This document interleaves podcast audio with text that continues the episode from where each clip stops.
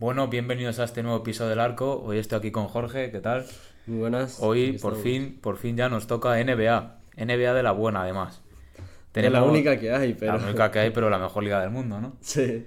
Tenemos primero el bombazo. Hay que hablar del bombazo. Harden a, Clippers. Eh, los Clippers que se hacen con Harden y PJ Tucker, que los han liberado los Sixers para más acelerar y cosas así, pero que estaba siendo titular en Sixers.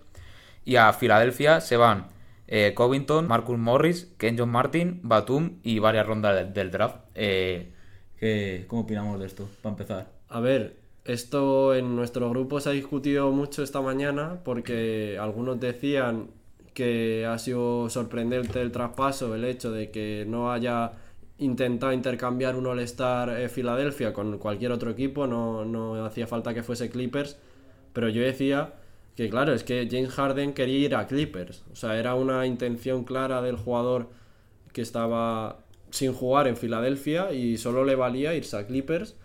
Y parecía que si no se iba a, a Clippers no le valía otro destino. Por lo tanto, eh, a ver, ¿se podía haber conseguido algo más? Pues seguramente sí. Claramente, más claramente sí que viene de promedio el año pasado, 21 puntos y creo que eran 10, 11 asistencias. Pero tener a un jugador ahí desde el punto de vista de Filadelfia, tener a un jugador del nivel de James Harden que sabes que no te va a jugar en ningún partido en la temporada si no le cambian las condiciones o, si no le traspasas, o sea, al final es tener un jugador que lo estás inutilizando a cambio de varios complementos que sí, que no son complementos eh, gigantescos, pero que son jugadores que te van a servir en el futuro y al final ese James Harden no te va a servir. Además, si se le pasa una cosa curiosa, es algo parecido a lo de Ben Simmons en su momento, que se no va a jugar, no quiero jugar, estuvo media temporada de hecho sin aparecer y le traspasaron a los Nets, eh, ahora está sigue ahí.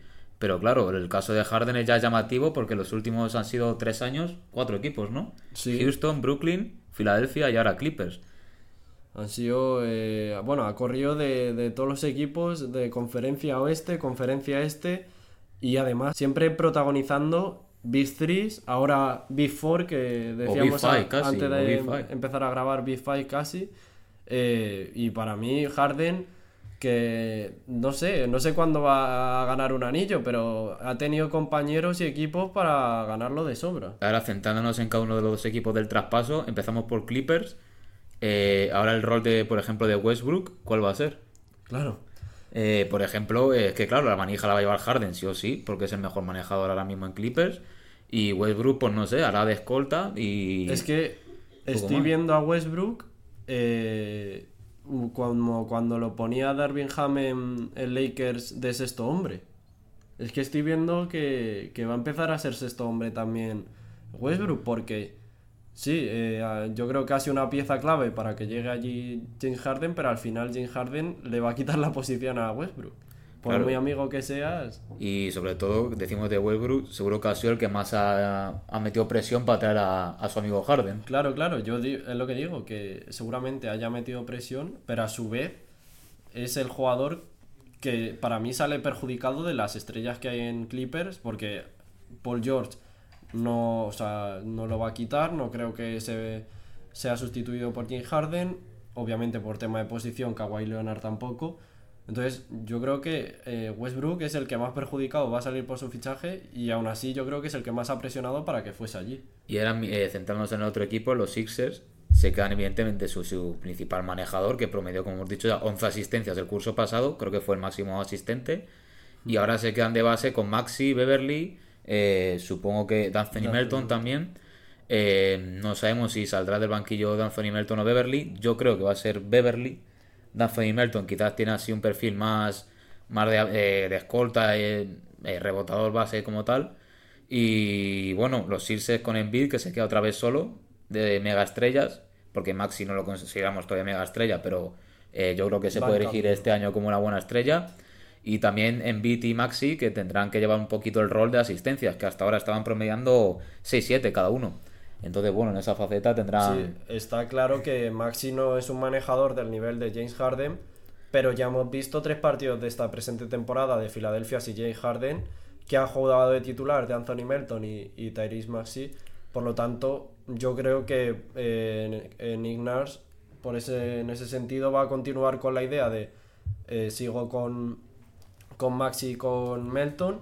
Y cuando llegue Batum, cuando se recupere Batum o, o Morris, jugará la posición de, de 4 que jugaba, que ha dejado libre PJ Tucker. Y ahora el alero. Tobias Harris. Tobias Harris Sí. seguirá siendo el alero.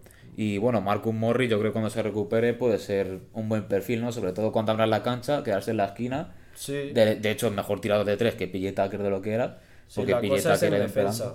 En defensa sí que han perdido mucho porque para mí PJ Tucker es una pieza mm, clave en defensa, sobre todo en, la- en los partidos ya de playoff y de cara a esos playoffs en un futuro. Para mí PJ Tucker es el mejor defensor de muchos de los grandes jugadores de la liga. Entonces por ahí sí que pierden.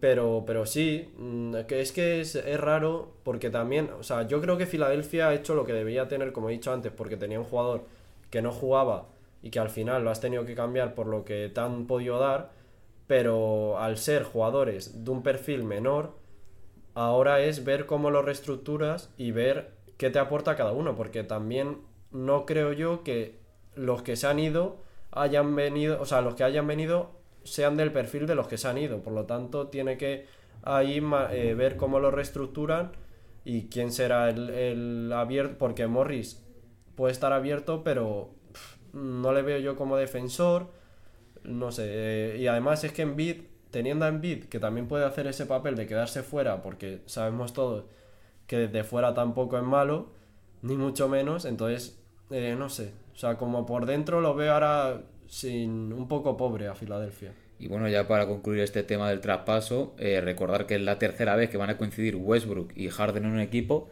después de Oklahoma, Houston y ahora en Clippers.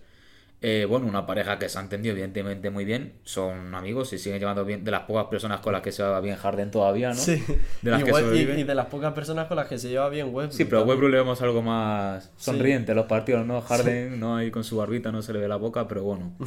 Ahí Harden otra vez que le ve mal de otra franquicia y bueno, los, los datos que tenemos por ahí. Sí, eh, he estado recopilando datos eh, de, de la pareja.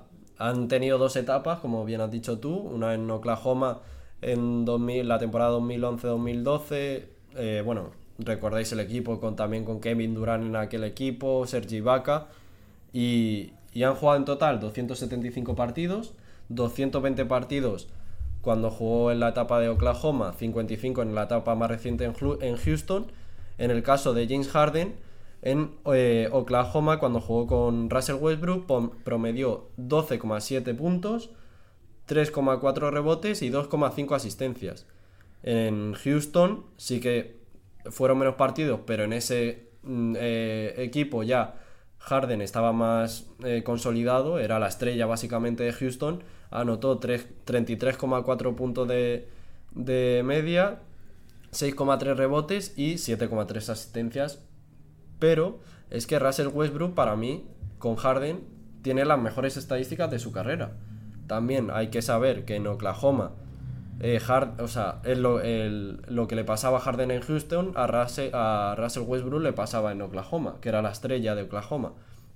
En 220 partidos anotó 20,4 puntos, 4,7 rebotes y 7,3 asistencias. Y en Houston, aunque era la segunda estrella, por decirlo así, porque estaba Harden, en 55 partidos, 27,3 puntos, 8 rebotes y 7,1 asistencias, que no está nada mal y son mejores que las de Harden con, con Oklahoma. Es decir, cuan- cuando ha sido la estrella Russell Westbrook, Harden ha estado en unas estadísticas por debajo de Russell Westbrook cuando ha sido la estrella James Harden. Claro, ahora, ahora. ahora sobre todo en Clippers, eh, ya Harden no tiene tanto nivel de tiro como tenía antes. Y ahora, ahora, como hemos dicho, con Paul George y Kawhi. O sea que Harden, sobre todo en, en manejador, como hemos dicho, va a ser el más líder. Y pues nada, veremos también el rol de Westbrook, que es la incógnita que nos queda, si puede salir del banquillo. Yo no lo veo a priori, porque Tyron Lue no, no la saca del banquillo en ningún partido, salvo el primero me parece que debutó. Y vamos, no creo que le dé ese error, aunque nos puede sorprender. Pero bueno, Hmm. A ver, lo que ya tienes, ya sabes que Westbrook puede salir desde el banquillo y tampoco te lo va a hacer mal recientemente, quiero decir. O sea, que has tenido una experiencia reciente. No sé, veremos. Sí, la verdad es que la incógnita, la incógnita ahora mismo es eso, es Russell Westbrook y a ver cómo, en general, cómo se reorganizan los dos equipos. Para mí, Filadelfia a la baja, con menos estrellas, y Clippers a la alta, con más estrellas, a ver cómo se organizan ahora. Y bueno, con esto concluimos este episodio. Eh, recordamos nuestra, ante nuestras redes sociales, Twitter, Instagram, TikTok, TikTok. Spotify, YouTube, arroba el todo, arcopod, todo. en todas las plataformas, increíble. Y nada, volveremos la semana que viene. Un saludo. 走走走。